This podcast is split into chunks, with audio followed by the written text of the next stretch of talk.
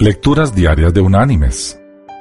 La lectura de este día es tomada del libro del Eclesiastés. Allí en el capítulo 8 vamos a leer los versículos 6 y 7, que dice, Porque para todo lo que quieras hay un tiempo y un cómo. Aunque el gran mal que pesa sobre el hombre es no saber lo que ha de ocurrir y el cuándo haya de ocurrir.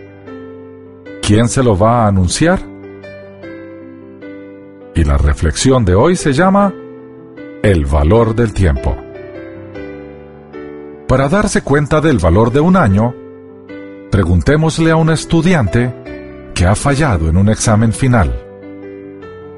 Para darse cuenta del valor de un mes, preguntémosle a una madre que ha dado a luz a un bebé prematuro.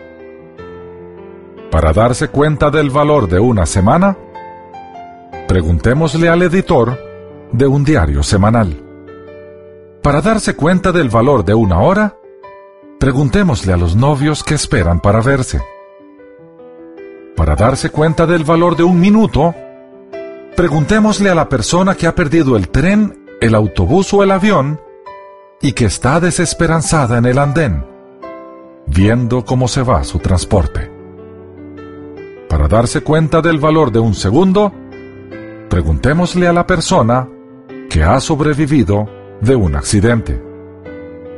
Para darse cuenta del valor de un milisegundo, preguntémosle a la persona que ha ganado una medalla de plata en las Olimpiadas y no la de oro.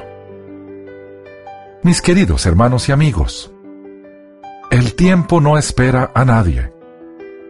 Atesoremos cada momento que tengamos y lo atesoramos más cuando podemos compartirlo.